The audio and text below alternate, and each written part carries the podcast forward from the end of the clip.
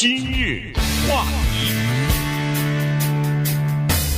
欢迎收听由中讯和高宁为你主持的今日话题。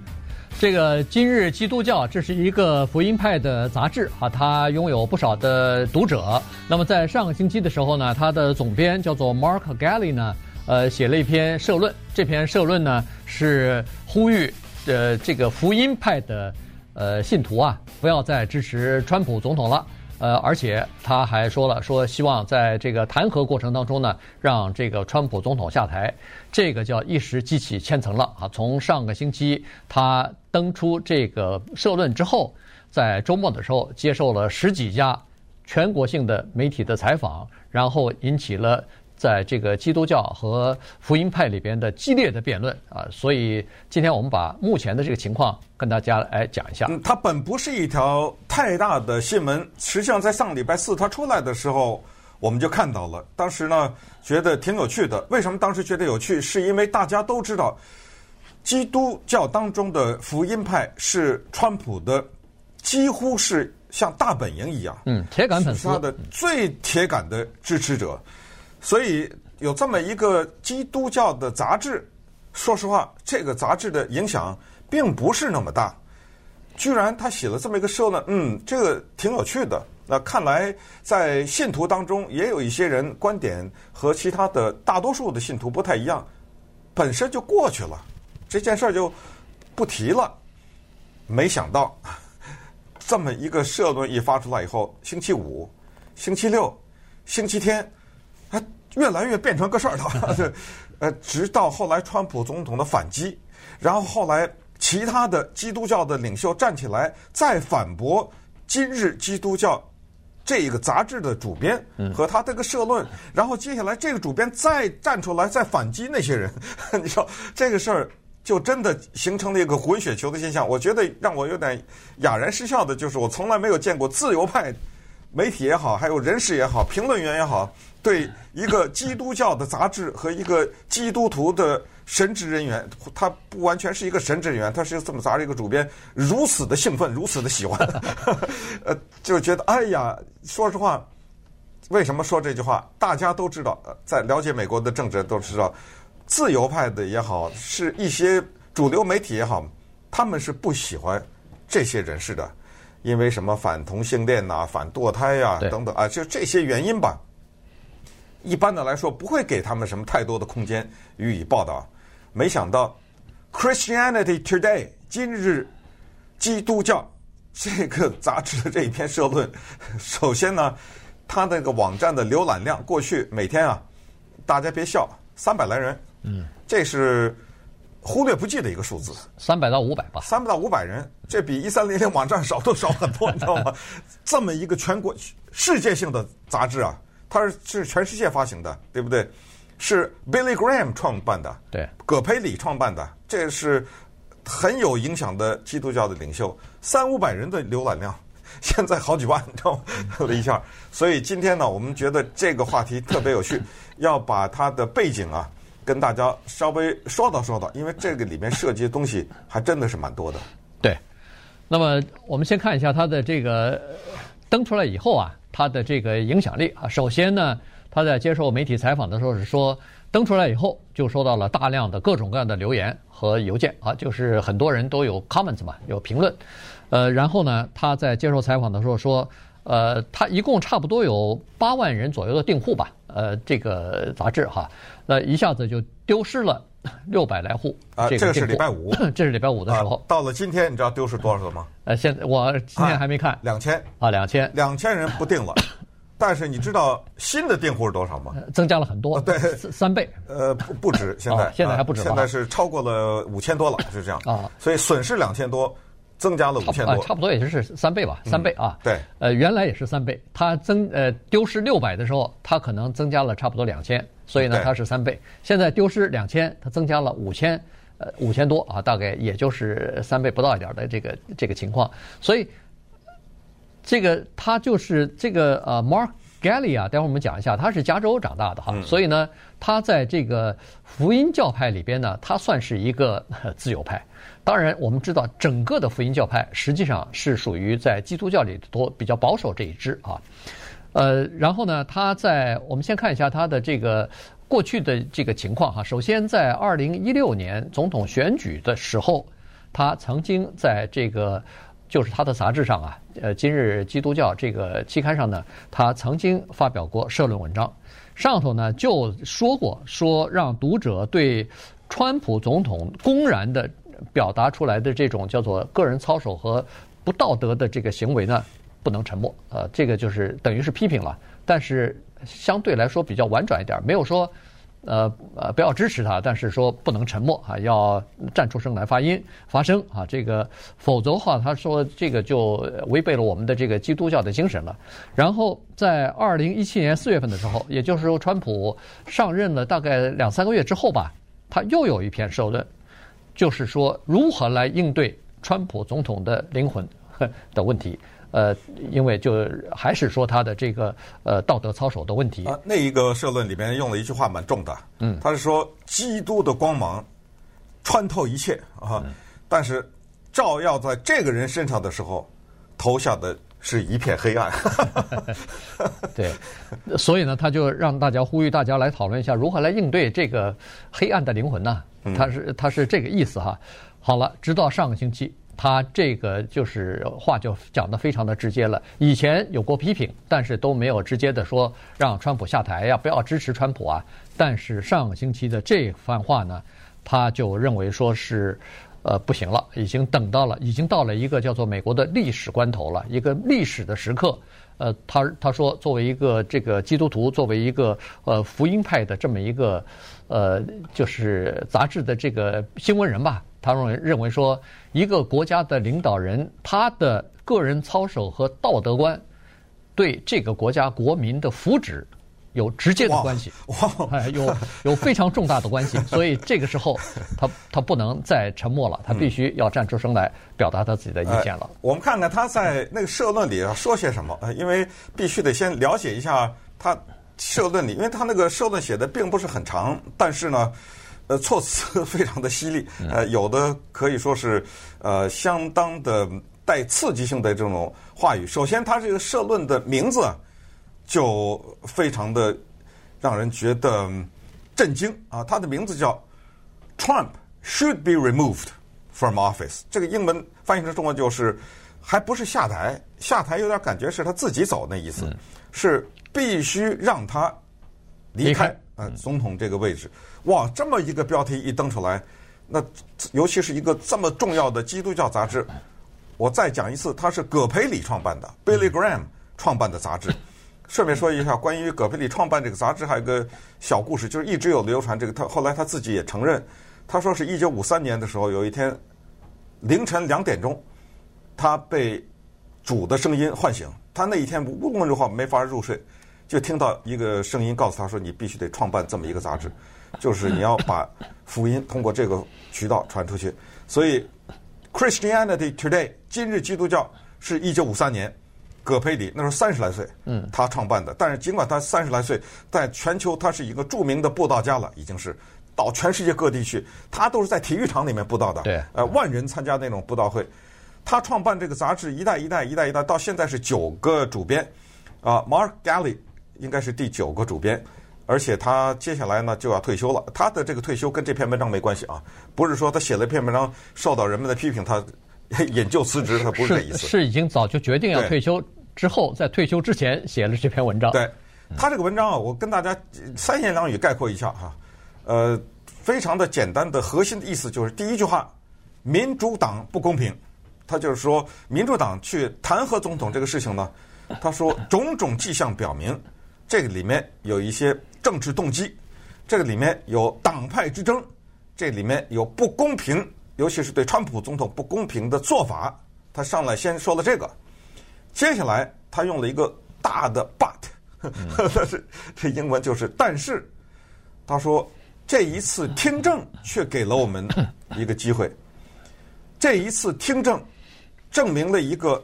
不管你是哪一个党派都无法否认的事实。这个事实就是，川普总统滥用了职权。嗯，他用了他的一个国家最高级领导人的职权去威胁和对另外一个国家的总统进行要挟的这么一个做法。然后顺手他再一提，就是这个人，你从他的言行，尤其是他的什么推文呐、啊，他在里面的对一些人的辱骂呀，呃，他他用的字啊，谎言，这是他的话啊，他在种种场合上散布的这些谎言呐、啊，他对人的不尊重啊，等等，他就又列举了他以前包括什么男女关系这些事情啊，都列举出来了，种种迹象都表明，这个话就接下来说的更重了啊。这是一个极为不道德的人。那么接下来呢，他就引用了他说：“我们这个杂志一般的来说是不碰政治的，我们一般的来说是高于政治的，我们只谈论精神世界啊，只谈论我们的信仰。但是我们这个杂志呢，写过这么一段话，就是对于政客，我们要有一定的对他们有一定的要求。正如他说，当我们去买牛奶的时候。”我们是不是要相信那个卖牛奶的人卖给我们的不是变质的牛奶？当我们把钱放在银行的时候，我们是不是要相信有一天我能把同样数目的钱取出来呢？嗯，而不是被你银行给吞了呢？呃，当我们把我们的孩子交给一个看孩子的人的时候，我们是不是要对这个人有一定的信任呢？我们对消防员、我们对警察、我们对医生等等都充满了信任。政客很多的时候他们并不能履行他们的竞选承诺，但是。民众对他们应该有基本的信任，可是这个人已经失去了我们对他的信任。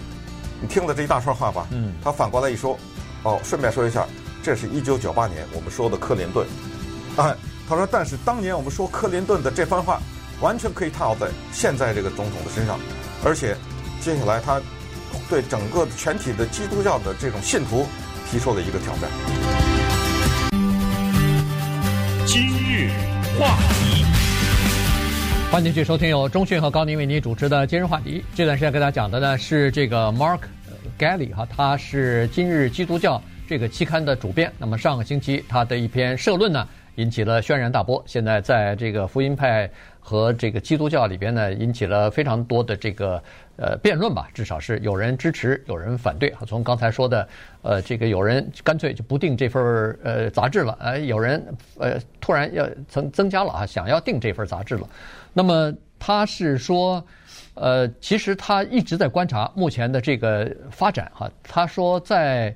呃穆勒，就是特别检察官穆勒在调查通俄门的时候呢，他说那个调查还没有让他。还没有说服他，也就是说，他认为穆勒的调查好像总是让人们感觉蒙了一层雾一样，看不清楚到底发生了什么事情。但是他说，这这次的这个乌克兰总统的，就是呃，这个川普总统让乌克兰呃政府呃，就是帮他去调查什么呃，Joe Biden 父子，然后让他在竞选当中获利啊什么的，这个他看清楚了。他说，这个已经。就是刚才所说的，他滥用了这个国家赋予他的权利啊，然后就等于是对呃另外一个国家对一个外国进行操纵和威胁，然后呃调查自己的政治对手，让自己在这个政治当中呃获取利益啊等等等啊，他认为说这个是已经违反了这个踩到了这个红线了，跨过了这个他认为的道德的底线了，所以必须要让他 remove 啊，要让他这个离开。这总统的这个办公室，呃，而且呢，他也呼吁其他的呃基督徒呢不要再去支持他。所以在这种情况之下呢，人们就马上这个川普总统就呃回应了。这个川普说，《今日基督教》这个杂志是一个极左的呃刊物啊，呃，然后呃没人看的刊物，哎，没人看，而且是一个失败的没人看的呃这么一个刊物啊，他。呃，这个只会站在那个叫做 liberal，就是站在自由派的这一边，而自由派要拿走，他是对基督徒说，对福音派说啊，他说自由派要剥夺你们这个信仰的自由和拥有枪支的权利。哦、这这跟枪是有什么有什么关系啊？啊，对，那当然这个也不吃惊，这是一个特别典型的川普总统的做法，也很。不巧的呢，就是说，或者说很巧的，就是应了这个社论当中说的话，就是呃，他对于自己不喜欢的人是用推文这种方式不遗余力的予以攻击嘛。嗯。呃，所以在这种情况之下，其实今天讲这个话题，一个大的原因是让我们的听众或者是观众知道现在美国社会主流在讨论这件事儿，呃，变得挺大的一个事儿。另外一个呢，也是从他的事情的表面看一下它的本质啊。这个本质呢，这个我们在二零一八年的时候曾经讲过，就是所谓叫做一个基督徒的挣扎。他这个话题呢，是来自于二零一八年最早的，当时在有一个杂志叫《大西洋月刊》上面有一个叫做 Michael Gerson 的人写的文章。这个当时在节目当中也给大家介绍过，叫做《Last Temptation》啊，最后的诱惑，也是几乎是嗯大同小异，也是说的这个意思，就是说，呃，这个 Michael Gerson 顺便说啊，他是 Reagan 总统还有小布什总统的他的顾问和撰稿人啊，所以他的文笔非常好。呃，他基本上的核心的意思呢，就跟 Mark Galli 写的也差不多。意思就是说，作为一个人来说，啊，这这个人，川普总统这个人呢，他有他宣扬仇恨的一面啊，他有他行为道德操守呃不检点的一面，嗯，他有对于国际上的一些众所周知的独裁的人的一种。表现出来的公开的羡慕，包括像金正恩啊什么这种，对吧？啊，都是都是是对于这些独裁的人，他都是说我的朋友啊什么这用这种话啊，以及呢对所谓失败者的绝不一丝一毫都没有的同情，这里面甚至包括一些不幸的人的同情。啊，难民啊，移民啊，等啊，对这个指责，所以他为什么当时 Michael Gerson 的文章叫《最后的诱惑》呢？就是说，就是他说考验基督徒的时候到了，呃、那就是，呃，我们在选择一个人的时候，是不是看因为这个人能够任命一些法官，因为这个人可以达到，比如说慢慢的达到什么反堕胎啊等等这些目的，而我们对于其他的那些忽略不计，这些东西我一律。呃，原谅是应该这样，还是应该有一些我们所谓的基督徒的一些底线啊？就是对于这样的人，是不是不应该支持等等？当那是那篇文章当时引发的。那今天的这个社论再一次出来呢？至少我们看到这么一个情况，这个情况就是在基督徒当中，顺便说一下，美国的。至少是自称是基督徒的人，那是相当多的。呃，在我们别的不说，在我们南加州，每五个人里面就有一个说自己是福音派基督徒。所以在这个里面发出了这样的一个声音，这个声音代表多少人，咱们不知道哈。但是至少是说呢，有一些基督徒他们在思考这个问题，就是他们认为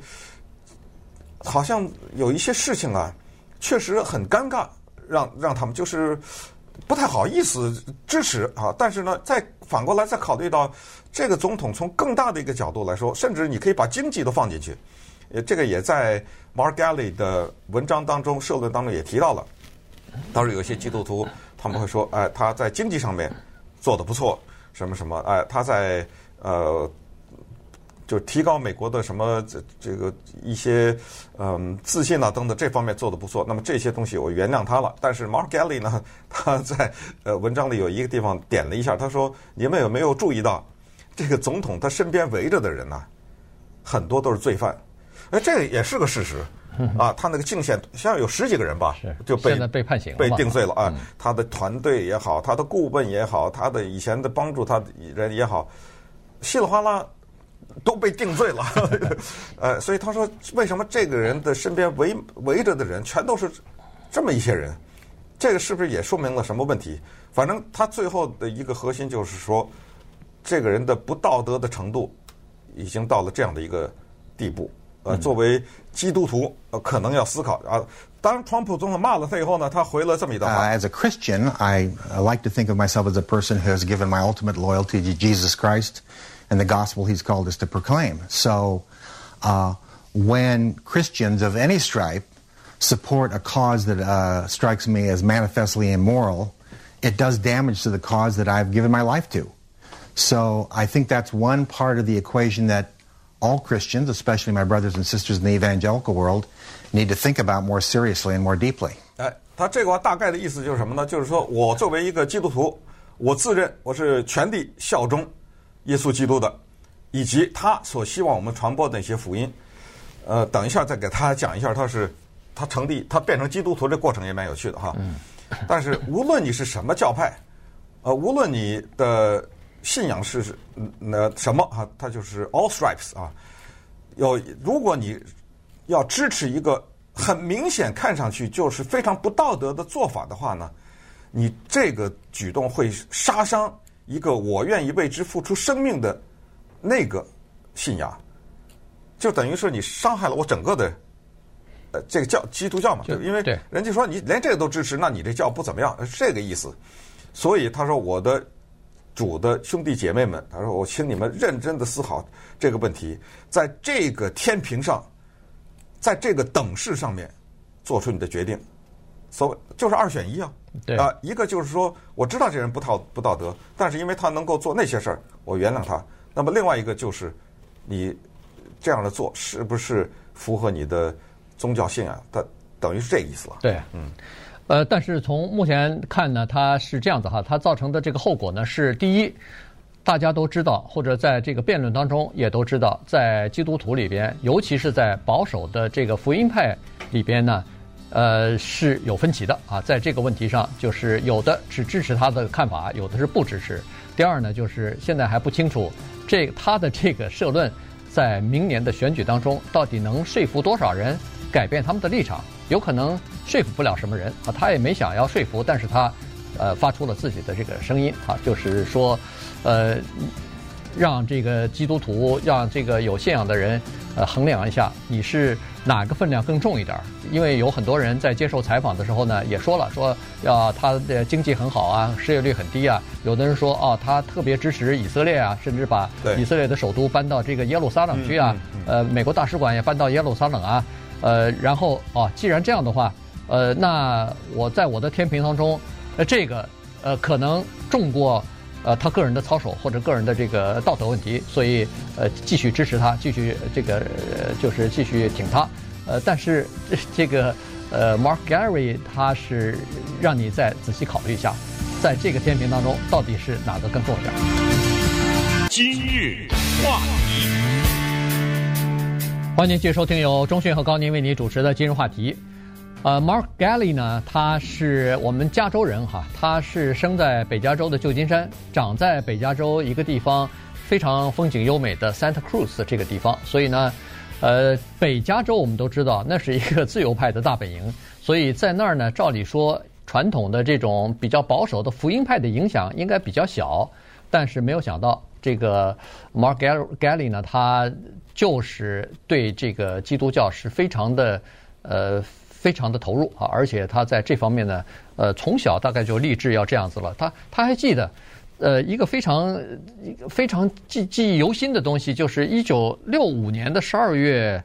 十九号那一天啊，他记得他那个时候是十来岁，在家里边，呃，那么他记得他妈在看那个呃 Billy Graham，就是那个葛培理的电视的布道。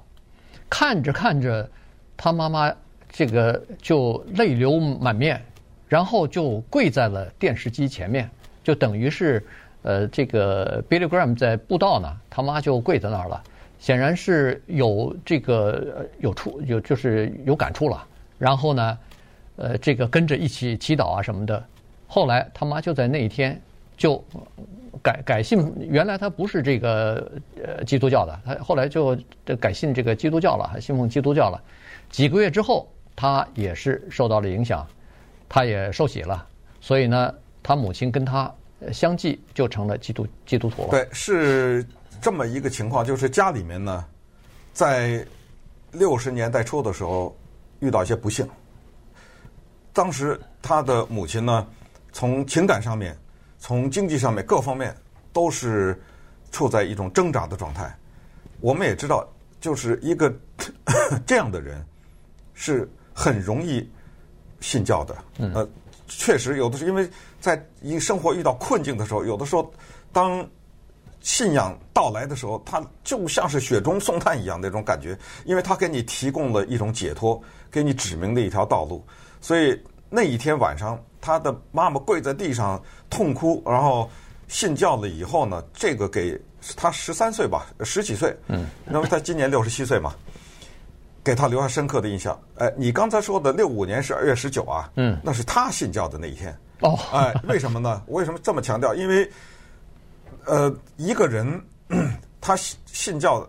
对于他来说，有的时候是一次再生，就像是生日一样。嗯，他很难忘记，你知道为什么要强调这个十二月十九号这一天呢？因为事情是这么的巧，就是一九六五年十二月十九号，在他母亲信教了数月之后，他十几岁的一个孩子也信了教，而二零一九年的十二月十九号，他发表了啊那篇文章，嗯、对，所以五十四年一天不差，就这么大的一个重叠。那 Mark Galli 呢？他信教了以后，他当然在这方面他就继续的学习。我们也可以想象，你在基督教方面没有一定的造诣，你想去基今日今日基督教杂志当主编的，有可能吗？啊、对，对不对？对而且他还不是一开始做主编，他在那个杂志工作了二三十年呢。对，呃，后来才做了主编。呃，对此呢，这个杂志的拥有人啊、呃，也做了一些辩护。对他，因为 Mark Galli 写了这个社论之后，立刻受到了很多人的抨击，甚至 Franklin Graham 也出来了。他是葛培理的儿子，那显然葛培理的儿子大概没有经办这个杂志吧？对，对吧？啊，他可能是有有自己的教会，他也站出来了。他说：“啊，这个 Mark Galli 引用我爸爸的名字啊，什么之类的啊，这个东西我们不能赞同啊，我们是坚决的支持川普总统之类的。啊，就他也站出来，所以。” Frank Graham 是呃，川普的呃铁杆支持者。对，对，所以呢，呃，在这个情况之下，这个杂志的发行人，呃，就是老板，他站出来讲话了。他说：“我必须要为 Mark Galli 讲几句话，就是他写这个文章的观点，是不是代表大多数的基督徒？这个我不能说啊。呃，这个言外之意就是他代表他自己了啊。对。可是我们知道，社论是代表这个杂志的。比如说，一个报纸要发社论，或者什么一三零零电台有一个公开的声明之类，那就代表电台了，不是代表那个主持人。所以，但是那个发行商呢，发行者呢，还是说啊，他是说我们坚决支持他。他说，因为你们所不知道的是，Mark Galli 他从事基督教的传播，凡三十余年呐，嗯啊，兢兢业业，毫无瑕疵。呃，不是说这个人，我说开玩笑的说是混到我们这里头一个，对不对？啊，所以非常的支持他。那再回到 Galli 本人，他十几岁信教了以后呢，其实后来他的生活的经历啊，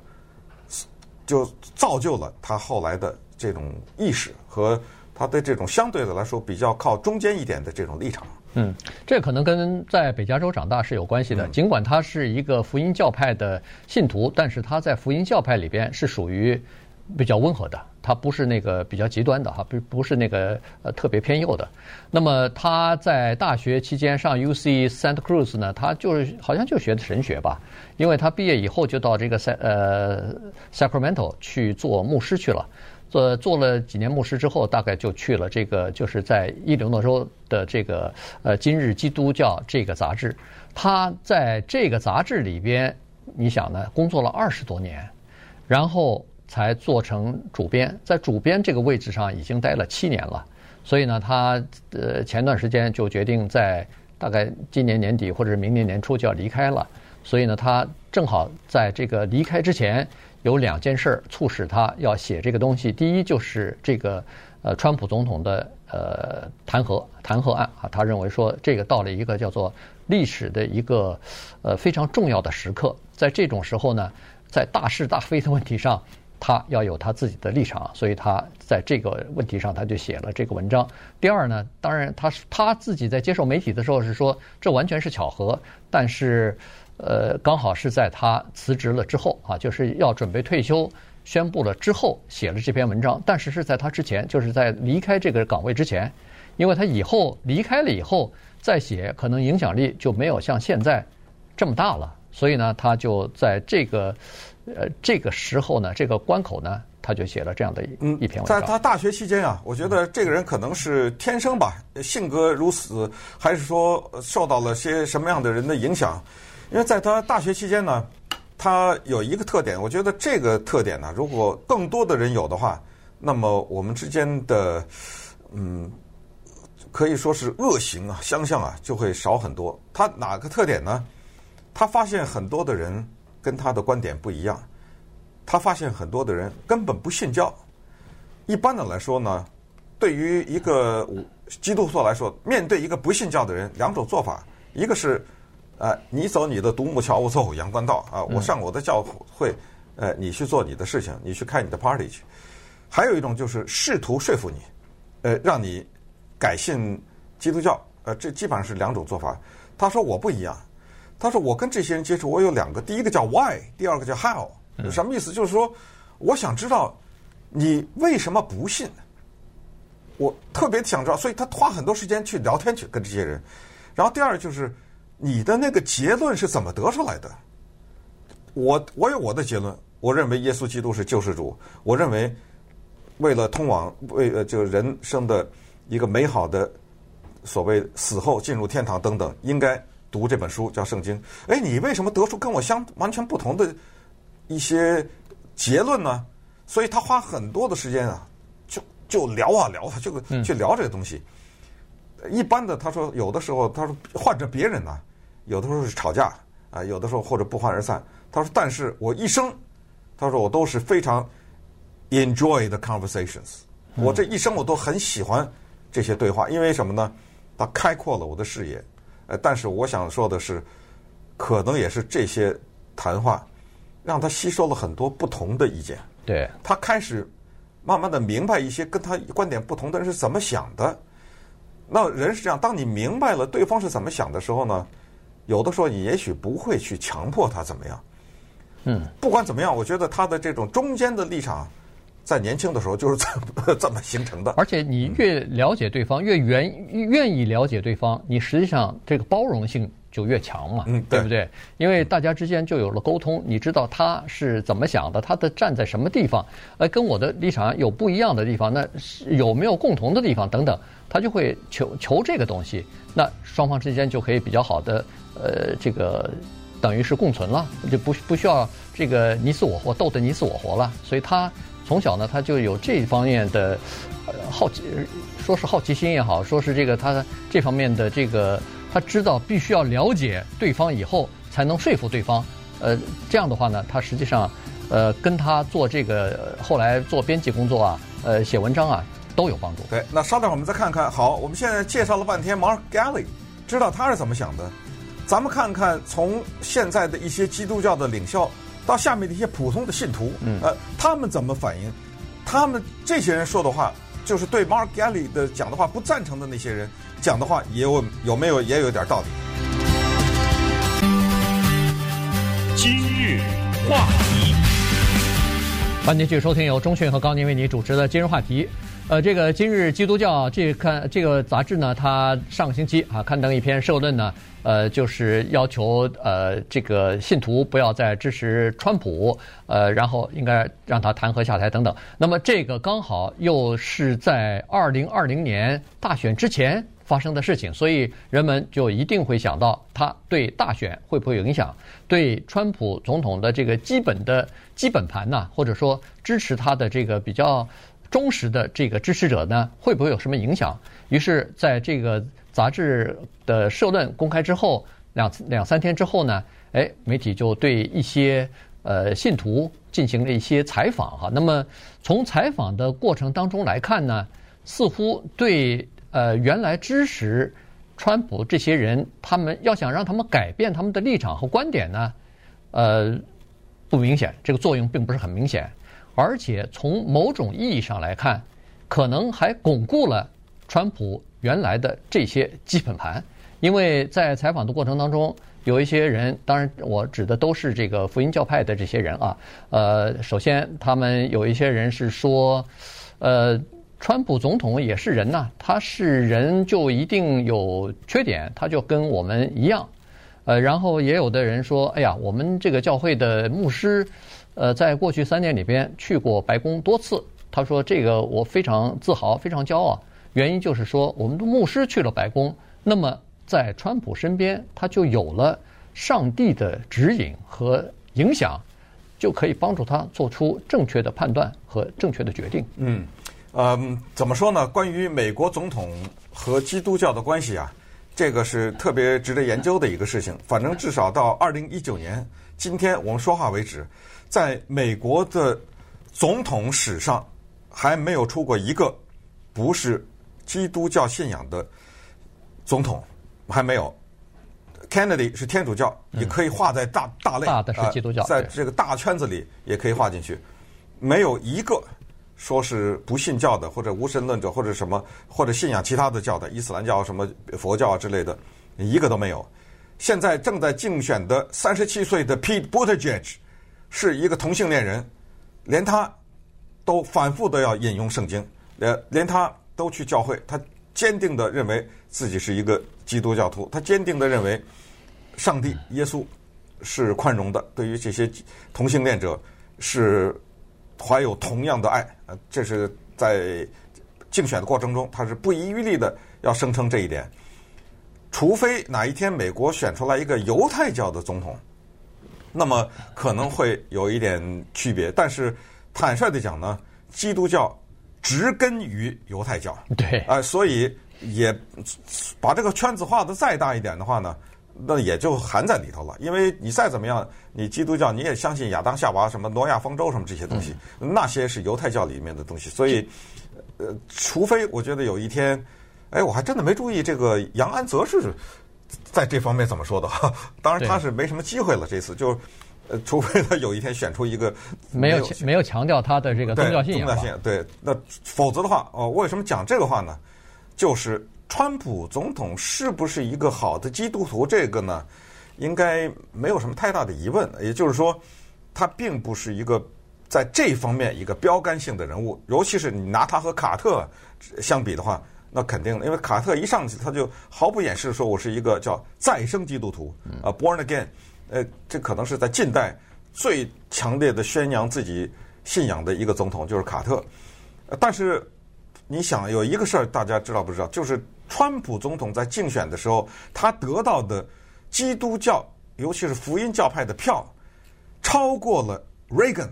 超过了 Bush，小 Bush，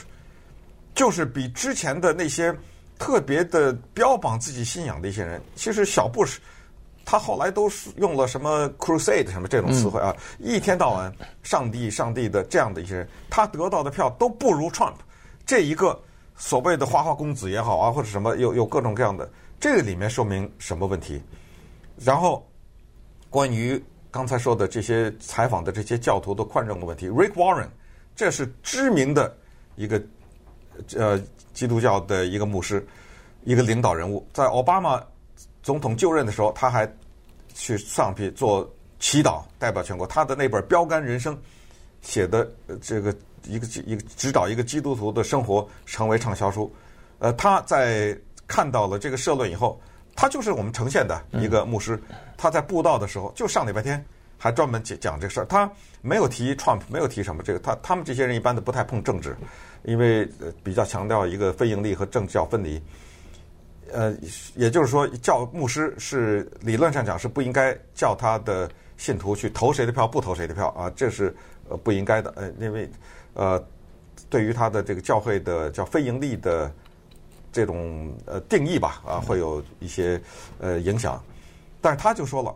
因为盛传坊间盛传说川普是一个伪君子啊，伪君子。这个是很重的一个字啊，嗯，所以他就专门拿出这个来说了事儿。他在星期天布道的时候，他就是说，呃，关于伪君子这个事儿，他讲到人 啊，人是人无完人嘛，等等，讲到最后，人家说的一句话什么？他说：“上帝专门拯救伪君子，对 对不对？呃，上帝是不是说因为你是杀人犯，我就不拯救你？嗯，呃，因为你是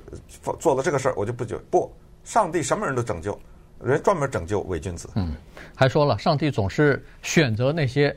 有瑕疵的人啊。呃，这这也是有一些教徒说的。呃，再加上呢，就是说有很多呃，这个福音派的，不管是牧师也好，是信徒也好，他们都认为说，川普总统上台以后，对他们教会、对他们的这个宗教信仰做了很多的事情。呃，刚才说的，比如说是对以色列的支持。其中之一，任命一些保守的法官，包括大法官在内，呃，是另外一件他们认为是非常重要的事情，因为这个有可能就会对，比如说任命的这些保守的大法官和法官，呃，联邦层级的这些法官，那有可能这些法官都是反对这个堕胎呀，呃支持拥有枪支啊等等，这都是保守派他们宗教自由啊和宗教自由啊什么，这些都是呃保守派的有信仰的人他们所。所非常坚持的一些基本的呃理念啊，所以呢，他认为他们认为说这个是比较比较重要的东西，但是也有人呃提出来了说，呃，哎呀，这个呃我们的一个基督教的杂志不应该介入到这个党派之争里边去啊，他们认为说这个文章呢显然是跨越了这个呃基基督教这个宗教信仰的这个红线了。干入干预到了这个政治选举当中去了，但是呃，Mark gally 呢，他专门是要这样做，原因就是说，他说在这样的重大的时刻，我必须要发出自己的声音，不能再沉默了，所以这是两派完全不同的意见了。